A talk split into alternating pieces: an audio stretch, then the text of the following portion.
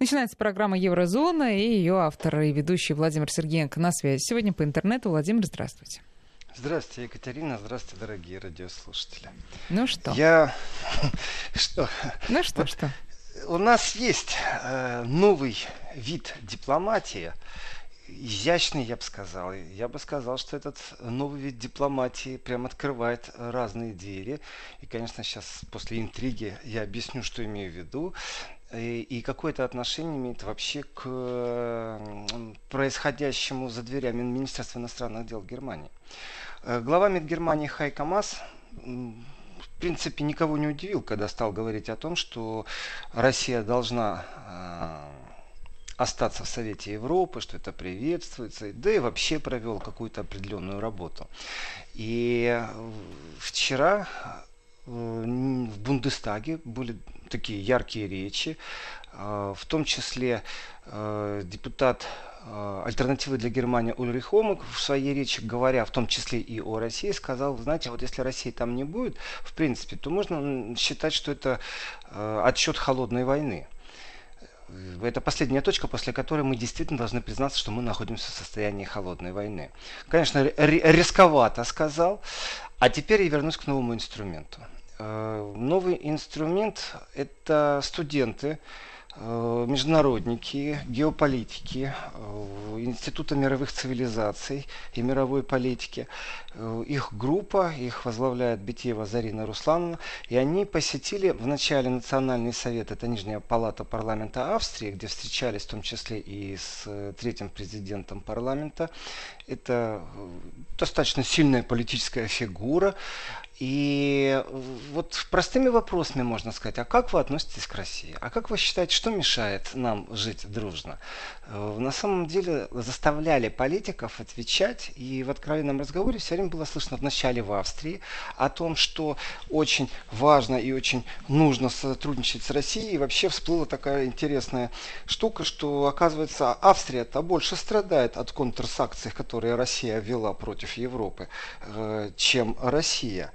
И Австрия одна из самых пострадавших э, стран э, Евросоюза от контрсакций России. Поэтому она больше всего и заинтересована в сотрудничестве с Россией. И э, это разговор достаточно серьезный, но опять же интересным является это именно вопросы студентов. Через сутки они были в Берлине, встречались с депутатами берлинскими. И, например, один из депутатов фракции левых по фамилии Ной, сказал такую вещь, что вы знаете, а студенты вот живые вопросы задают, и в живых, прям в активных вопросах существует желание ответить вот как оно есть на самом деле. А один из нюансов э, травли, скажем, общего мнения, создания иллюзии вот вражеского лица России, конечно же, э, по его утверждению, в том числе несет ответственность СМИ которые э, занимались подготовкой и создавали определенные материалы, и в этом отношении э, далеко не свободные СМИ э, говорили о России именно как о, о чем-то враждебном. И, конечно, после того, как, опять же, студенты, получается, как лоббисты интересов России, вроде бы задавая вопросы в живом таком откровенном э, обмене мнений просто интересуются, и вдруг они получают обратную связь, и депутат, с которым они встречаются, э, выступает вроде бы по социальным проблемам Германии и переходит к, ПАСЕ, и переходит к Совету Европы. И это такая связка, знаете, так 6 часов примерно было после встречи. И с трибуны вот заявление Бундестага о том, что холодная война это э, именно тот жесткий момент, в нужно признаться, если России в ПАСЕ не будет. И получается, что Майка Хас, министр иностранных дел Германии на юбилейной встрече министров иностранных дел, конечно, выступил за участие России, но э, перед этим голоса и парламентариев в Европе, в Австрии, в Италии, Франции были достаточно сильны. Э, и на этом фоне, конечно же, все услышали попытку ультиматума со стороны Украины в Европе о том, что э, Украина не понимает, что должна делать Россия в Совете Европы. И был определенный ажиотаж. А будет Россия? А останется ли Россия? То, что европейские парламентарии стали усиленно в последний момент настаивать, прям публично приветствовать присутствие России, конечно же, разговор идет и о правах человека, и о том, что это единственная площадка, в которой нет Америки, в смысле Соединенных Штатов. И э, на этом фоне большинство приветствует сотрудничество с Россией. Конечно же, Демарш Климкина, который отказался от участия э, во встрече стран э, Совета Европы, он как бы есть, о нем говорили, но его эффективность нулевая. Кстати, это радует, что эффективность нулевая у министра иностранных дел Украины. И в этом отношении не так часто я хвалю Ангелу Меркель, но действительно, когда к ней обращаются с просьбой, чтобы она выслала военное подкрепление, корабли в Черное море, то э, ее отказ э, это с одной стороны, большая радость, а с другой стороны, можно констатировать факт, МИД Украины работает очень слабенько. Э, того, что они привыкли э, практиковать определенную лозунговость, э, определенную крикливость, и оно все хорошо, когда оно востребовано. Но у нас так получается действительно, что перекликается теперь, что контрсанкции России тоже имеют место, оппозиционные партии об этом сильно говорят. И Хайка Мас, получается, озвучивает министр иностранных дел. Он озвучивает озвучивают, в принципе, позицию большинства в парламенте. Я сейчас не говорю, конечно, о, о простых людях, а я говорю о парламенте. И в этом отношении э, прям, знаете, вот когда фразы шлифуются, оттачиваются заявление и говорится, Россия вот должна остаться. Конечно, хочется зацепиться за это слово, никому Россия не должна, но э, в то же время это выдает стремление э, оставить эту площадку разговора с Россией. Конечно, э, права и обязанности, разговор права и обязанности. У меня такое чувство, что в информационных потоках никто ни о чем не говорил, кроме того, что сейчас Россия денег заплатит и останется э, в Совете Европы. Конечно, решающий шаг вперед, который ожидается, это не только технические изменения регламента в Совете Европы, это действительно определенная перестройка, потому что в том виде, в котором Совет Европы сегодня есть, это достаточно устаревшая модель. Э, ну, я думаю, если бы сегодня жил еще Уинстон Черчилль, конечно, он бы э, подстроился под современные вызовы, которые есть. Но время от времени надо пересматривать, конечно, такие объединения такого масштаба. И вот един, единый пул, я бы сказал, тех, кто выступает за возвращение Москвы, и сохранением всех прав, это то, что не понимает Климкин.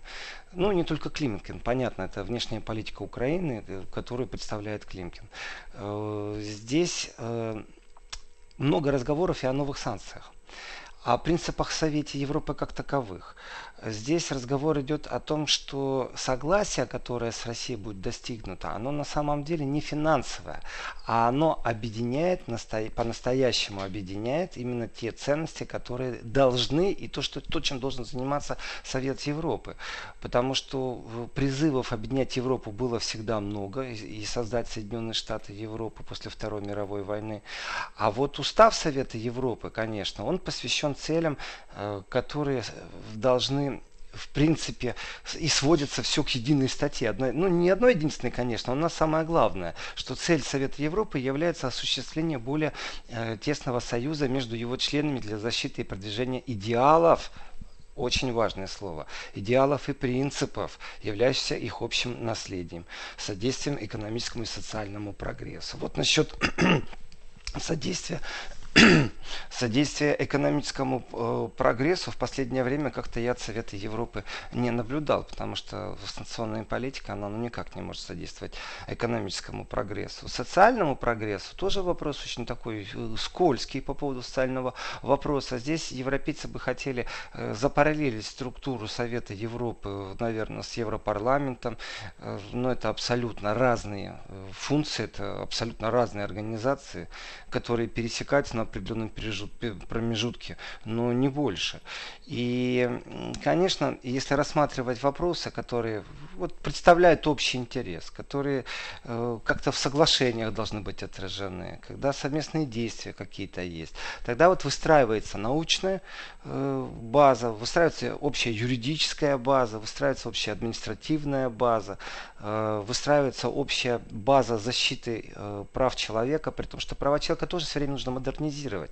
Мы находимся сегодня в состоянии, когда э, неизвестно информационное пространство из интернета, это наше право или уже это наша беда, и как от этого защищаться, если это беда, если меня действительно кормят постоянно неправильная информация, да еще и раскручивают с помощью ботов.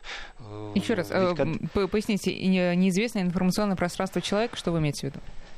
Я имею в виду непосредственно раскрутку фейковой информации в интернете с помощью ботов, с помощью роботов, с помощью программ, которые там живут. В принципе, я хочу, чтобы меня защищали от этого. И это мое право. Я считаю, что это мое право как право человека.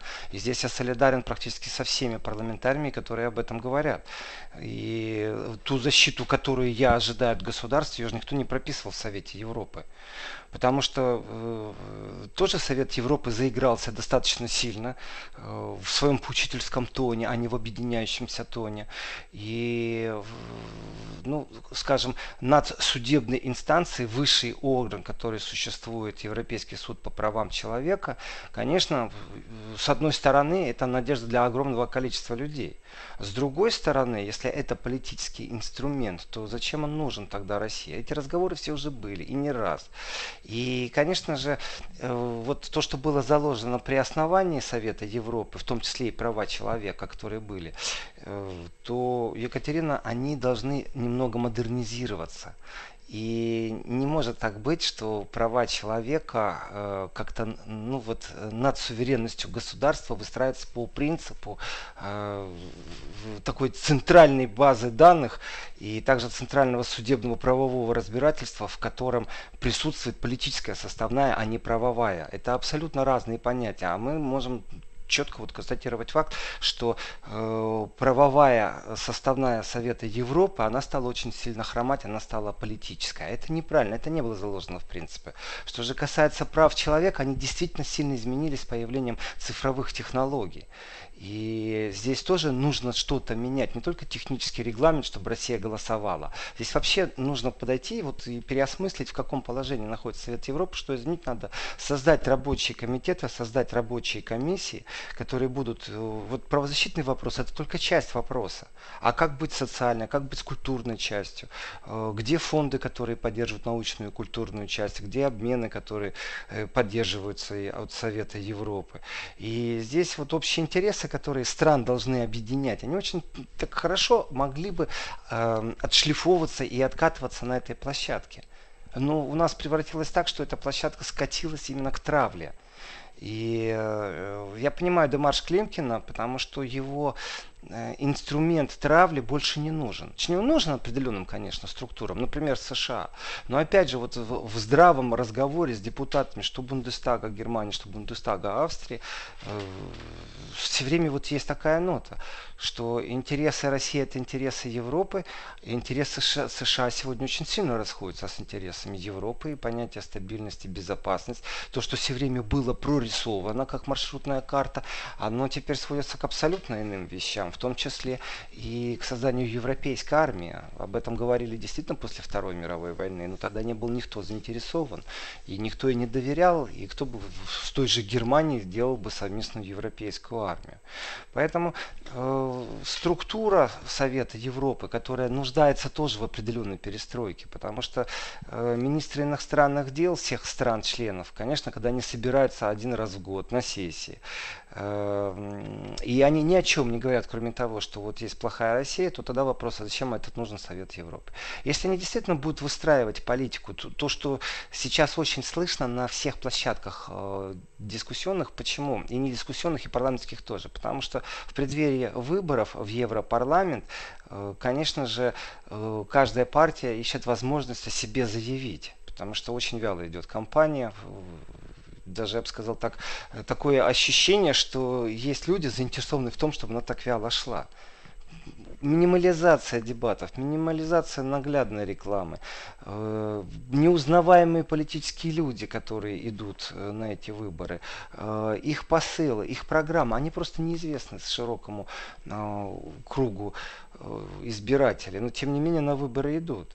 И в этом случае вот акцент, например, на Европейский суд по правам человека, это вещь хорошая, но тем не менее, кроме суда по правам человека, что еще есть в этом Совете Европы? Вот здесь, конечно, когда собираются министры иностранных дел, когда они готовят заключения, конвенции, соглашения, когда у них есть подготовка к рекомендациям, когда у них идет разговор о бюджете, э, о том, чтобы вот синхронизироваться в будущем действительно ради общих целей, то последние годы этого не наблюдалось. Ну, давайте так, вот, Владимир, извините, вот э, действительно самое Э, известная структура, э, точнее, подразделение, что ли, да, вот из Совета Европы, это Европейский суд по правам человека, который всегда на слуху, который действительно, решение которого, ну, э, наиболее значимый из всех решений, насколько я понимаю, которые вообще принимает Совет Европы. Вот все остальное, вот эти рекомендации, доклады, бюджеты, они кого волнуют и на что влияют вообще?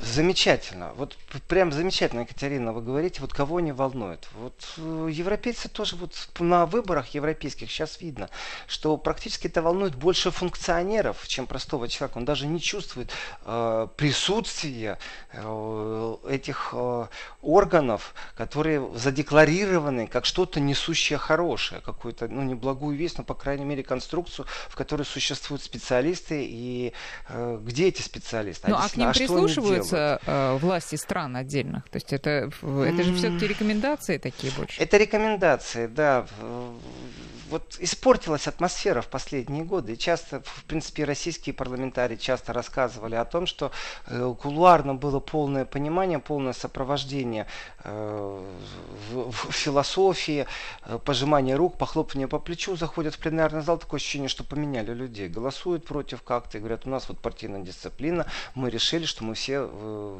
выступаем за санкции России. Э, молодцы, тогда спрашивается, а зачем же вы в кулуарах только что вот выражали солидарность, что-то другое? Другое иное. Э, вы окончательные лицемеры или как? И Совет Европы в этом отношении, он ушел от своих целей. В этом трагедия-то. Он стал действительно вот только на вот громкое понятие Европейский суд по правам человека и ЕСПЧ сокращение, значит, и ЕСПЧ это, конечно же, Э, над, надгосударственная, наднациональная э, структура. И здесь э, позиционирует, и в принципе это было один из пунктов, на котором сошлись министры иностранных дел на юбилейной встрече, что им бы хотелось помочь россиянам хотя бы тем, что вот этот э, Европейский суд по правам человека будет э, и дальше работать, в том числе и на территории России. То есть его решения будут признаны. И юрисдикцию ЕСПЧ признавать на территории России, это можно только до того момента, пока Россия является членом Совета Европы. Не больше и не меньше. И в этом отношении, конечно же, нельзя вот просто взять и говорить, у нас там свет э, лучше в темном царстве, у нас ЕСПЧ работает, и Европейский суд по правам человека, он абсолютно непредвзятый, его решения являются идеально правовыми с точки зрения и временных промежутков, но, к сожалению, это не все правда, потому что они стали политизированными. Суд не должен быть политизирован.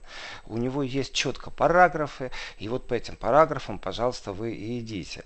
И когда лишили все-таки Россию права голоса, из-за событий по Украине, то, в принципе, э, логика-то какая? Вот Крым отдайте, а куда отдать? А кому отдать? А почему вы вообще об этом говорите? А какое отношение имеет? Это тогда стали притягивать в том числе, кстати, а, Европейскую конвенцию о защите прав человека и основных свобод, то есть и юрисдикцию Европейского суда по правам человека, например, на территорию э, Крыма.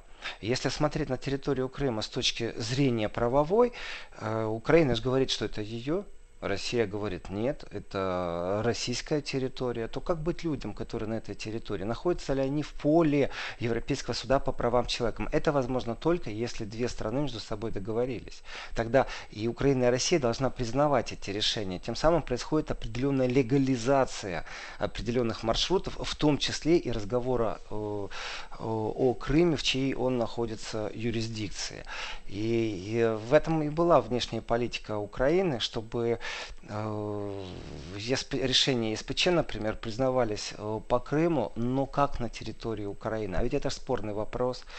И э, здесь таких вот подводных камней зарытых. Их много, и никто не знает еще, как они будут развиваться дальше. Ну вот как они будут развиваться, можно судить по заявлению Владимира Зеленского, который утверждает, что освободит родину крымских татар от оккупации. И пусть каким бы долгим ни был путь возвращения а, к возвращению Крыма, мы пройдем его, говорит Владимир Зеленский. Э, вы знаете, ну, мало ли кто что говорит. Нет, ну мало ли, если, не мало ли, все-таки это президент э, если, страны. Если, я понимаю, что он президент, еще он не вступил в силу, он избранный, и то, как оно выглядит, то, то как уже пугает, что он распустит парламент Украины, и то, как парламент говорит, что не проведет инаугурацию, вот он вступит в силу, и посмотрим, на что он действительно способен, насколько он будет сильно лоббировать интересы и те заявления, которые он производит. Э, если вы мне, Екатерина, подскажете, какими методами он может это сделать, то я с удовольствием послушаю, но удивлюсь, удивлюсь, если вообще такие методы есть. Ну, может быть, а, опять же, вот через э, европейские институты, через европейских политиков. По правам человека. Вот, например, суд по правам человека должен тогда что-то признать. Но смотрите, у нас получается такой казус интересный. А, Россия говорит, что это ее территория. И вот представим себе, действительно существует человек, э, по инстанции он прошел все, что нужно пройти, потому что вначале по правилам ты должен, э, чтобы простым языком объяснить, ты должен все инстанции пройти в той стране, в которой ты есть. И только после этого Европейский суд по правам человека рассматривает э, заявление. Если у тебя есть еще возможность апелляции в твоей стране, то Европейский суд просто не рассматривает. И дело даже не в том, что вот я все время говорю, не договариваю, что дело в том, что Европейский суд э, по правам человека, он как-то странно иногда э, принимал, очень ускоренно рассматривал определенные процессы, которые, э, ну скажем так, связаны с оппозиционной деятельностью. А люди, которые надеются на решение Европейского суда по правам человека и стоят в такой, ну не живой очереди, но тем не менее в бюрократической, в процедурной очереди, они почему-то ждут и ждут, ждут и ждут. И вот откуда взялось это вот ускорение для политических политических процессов никто не понимал, э, с одной стороны. А с другой стороны, вот они и произошли изменения политические. Политическая бюрократизация – это то, с чем мы живем. Владимир, сейчас я Но должна я вас, сейчас... извините, прервать. Сейчас у нас перерыв на рекламу новости, а потом вернемся. 11.33 в Москве и продолжается Еврозона. Владимир Сергеенко на связи. Владимир, пожалуйста. И вот представьте себе, что человек, который обращается в ЕСПЧ, э, прошел все инстанции, и находится он на территории Крымского полуострова. Значит, э, с точки зрения российского права и того, как рассматривает ЕСПЧ э, подачу и рассмотрение жалоб, то он должен дойти до последней инстанции в России. Э, если он это сделал, то тогда вот по протокольной части, как положено, подали документы, все, вот рассматривает ЕСПЧ. Но если не признавать распространение э, юрисдикции российского права на территории Крыма, то тогда этот человек может только в том случае подать в ЕСПЧ, если он прошел через все украинские инстанции, добрался вот уже в последней апелляции, получил решение высшего суда. Э, получается, что если пройтись по э, российским судам и обратиться в ЕСПЧ, Украина может сказать, вы знаете, это тут распространяется только наше право, это наша территория.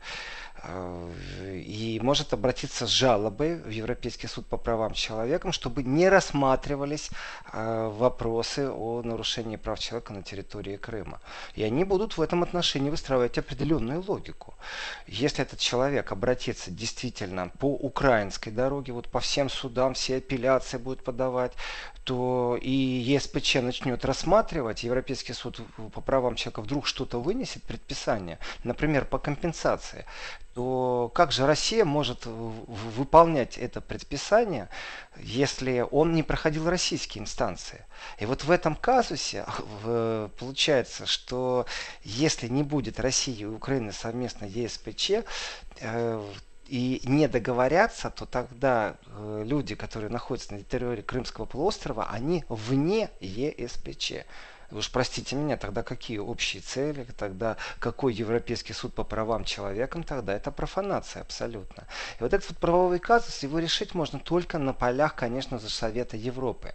Э, если Климкину все равно, и только лозунги он кричит, если Зеленский хочет э, всех татар освободить, я его понимаю, он может кричать сколько угодно и как угодно. Покажите мне инструмент даже не то, как вы это сделаете, а как вы можете помочь, если действительно кто-то будет нуждаться в в, любом государстве. Вот пусть Зеленский расскажет, как он поможет полякам обращаться в ЕСПЧ. Вот если гражданин России на территории Крыма, или представь себе даже гражданин Украины на территории Крыма, попробует пройти весь этот ад инстанционный, чтобы добраться до Евросуда. Э, в принципе, это нереально. И был момент же, ведь э, с 2009 по 2018 год э, были э, приняты нормативные акты в большом количестве, которые изменили порядок рассмотрения жалоб. То, как их подавать, что является приоритетным, срочная жалоба, несрочная жалоба, если в этой жалобе какое-то влияние на эффективность вообще конвенционной системы, вопросы, которые предварительно нужно как-то решать по нарушению прав человека. И в этом отношении приоритет решения, вот, вот рассматриваем то, чего нет, но то, что теоретически возможно.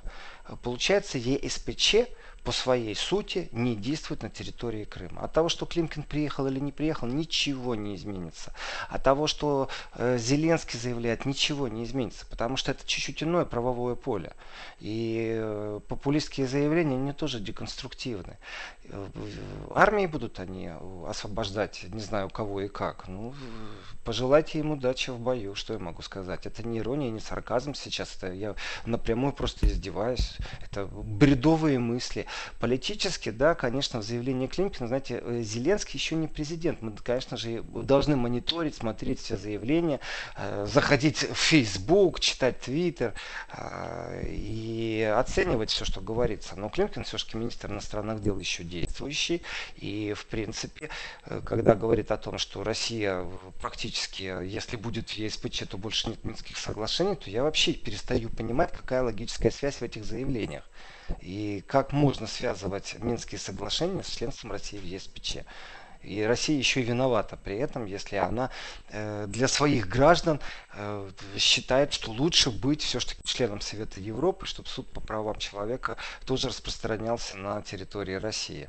Вот как это влияет на Минские соглашения, я понятия не имею. Как изменение регламента в Совете Европы, регламента, в котором Россия будет э, прямом смысле слова допущено к тому, чтобы избирать судей в том числе, эм, как это может повлиять на Минские соглашения.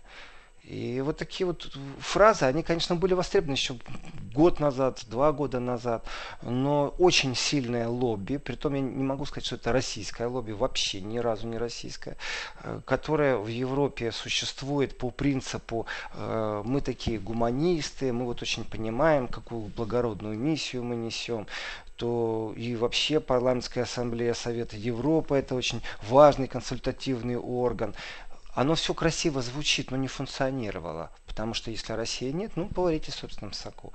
И вот эти разговоры, они действительно зачастую были не связаны не с финансированием, не с тем, что Россия заплатит определенные деньги. Кстати, это опять же нужно возвращаться тогда на Украину и слушать, что там говорили, что Совет Европы продажная инстанция.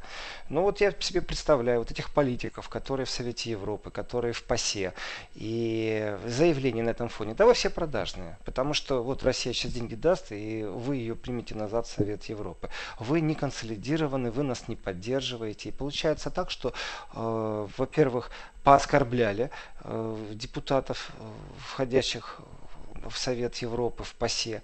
Во-вторых, неэффективно пооскорбляли. А в-третьих, ну что, ну не приехал Климкин на сессию министров иностранных дел. Ну, а может не приехал не просто дало. потому, что смысла нет? Ну, Конечно, ли... нет. Нет, Конечно. я имею в виду, что ему лично нету смысла туда приезжать уже. А, вы имеете в виду, что э, ну, сбитый летчик хромая, хромая ну, что там уже осталось несколько дней. Вы знаете, как бы не относился я к Климкину, как бы не критиковал э, его заявления, популистские или не популистские, я не могу ему поставить претензию, что он замечен в каких-то коррупционных схемах, что против него возбуждались уголовные дела, и что он сейчас ускоренно пакует чемоданы, чтобы со всем этим награбленным... За... Вот это можно говорить о Порошенко, что нужно подчищать прокурорские запросы, что нужно подчищать не только налоговые декларации, много что нужно успеть сделать э, за это время. С точки зрения Климкина, ну, он на службе по логике вещей. И хочет не хочет, это другое дело. Он все еще выполняет функцию, представляет правительство, представляет Украину на внешнем периметре. И я не думаю, что это вот так пакует чемоданы, зачем ему ехать. Я вижу все-таки бессмысленность этой позиции больше, чем личное решение Климкина, ехать или не ехать. И, ну, давайте так, действительно, когда в ПАСЕ выступают украинские депутаты, э, очень большой ажиотаз журналистского пола, но только из Украины. Вообще, я, я не помню, чтобы там в этот момент были депутаты, э, не депутаты, а журналисты, чтобы были камеры э, А вы там бываете, Владимир? из других стран. Вы лично вы, были там? Да. Да? И в, в, только разговаривал э, с третьим президентом Национального совета э, парламента Австрии. И вчера практически провел 8 часов в Бундестаге немецком. Очень интенсивная эта неделя была. И подготовки определенных вещей все-таки выборы идут. И Великобритания, об этом мы тоже должны поговорить. Великобритания не успела уйти из Евросоюза и будет принимать участие в а, выборах.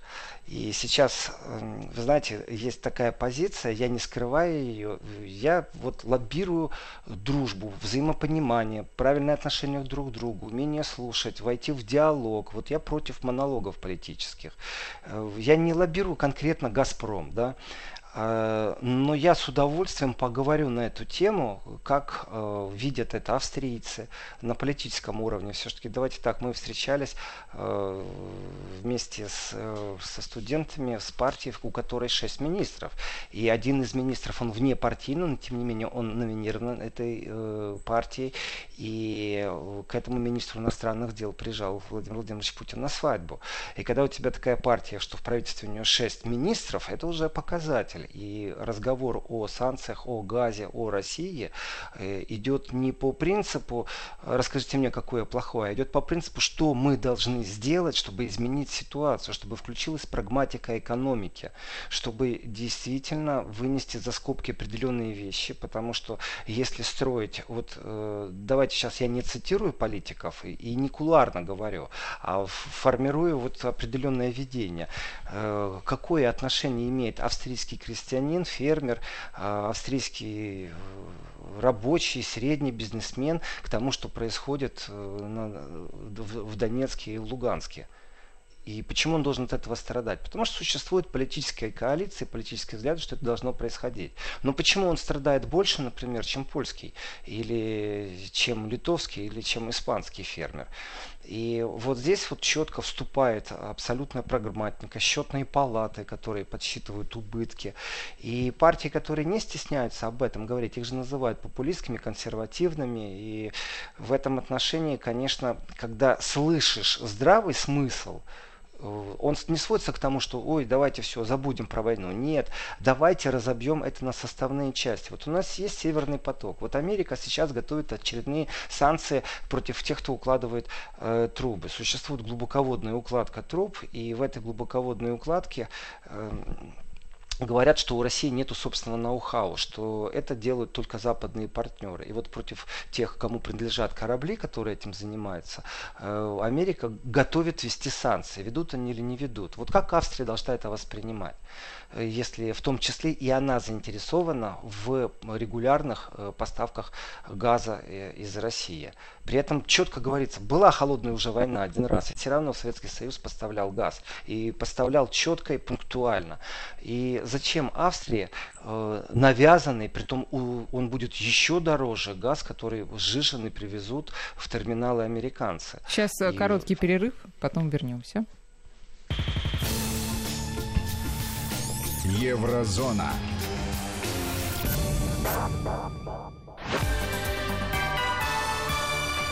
Вести ФМ. Да, Владимир. И в этом отношении ведь под удар ставится не только бизнес, предпринимательство, которое э, прокладывает эти трубы. Э, во-первых, ставится суверенитет государство под удар. И Австрия напрямую при всем желании не может справиться один на один с Америкой. Э, ей нужна помощь э, всей Европы, всего Евросоюза, скажем так. И тоже очень противоречиво, тоже все очень так, э, где-то они пересекаются в, общих концепциях там, по мигрантам, а где-то они могут очень сильно не пересекаться с теми же консерваторами из Польши. И договариваться в Совете Европы, договариваться в Европарламенте достаточно тяжело иногда бывает. Но тем не менее, что они могут противопоставить этому? Они должны пролоббировать структуру, которая будет защищать европейских предпринимателей от американских санкций. Э, почему они должны это сделать? Да потому что опять они будут больше всех пострадавшие в этой ситуации. Почему они должны покупать дорогой американский газ? Э, к сожалению, Австрия не имеет общей границы с Россией. И подключение к системе разницы нет, откуда труба придет. С юга, с севера. Э, главное, чтобы эта труба была из России. Это прямой интерес. Давайте, давайте рассмотрим альтернативный вариант. Давайте трубу проведем из Ирана. Э, давайте трубу и щетку-то проведем. Когда мы можем это сделать? И вот существует абсолютно прагматичный разговор.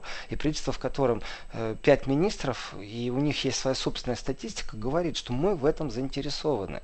И, конечно, мы понимаем, и мы солидарны всему, что происходит, и мы поддерживаем Минские соглашения, но давайте разделять эти вещи, потому что из-за событий, которые не могут выйти из тупика, Минские соглашения нужно выводить из тупика. И вот здесь я э, вот считаю, что вы сделали, Екатерина, такой посыл, зачем Климкину это нужно. Конечно, он не успеет успеет, если ничего сделать и вывести, оно вот стоит, все бродит, не шевелится. Почему? Да потому что все ждут инаугурации Зеленского в этом отношении и то, как он дальше будет участвовать, и то, как Европа с ним будет вести диалог по поводу Минских соглашений. Ну, а можно... И в этот момент... Да, да. пожалуйста. Ну, закончите, и... да.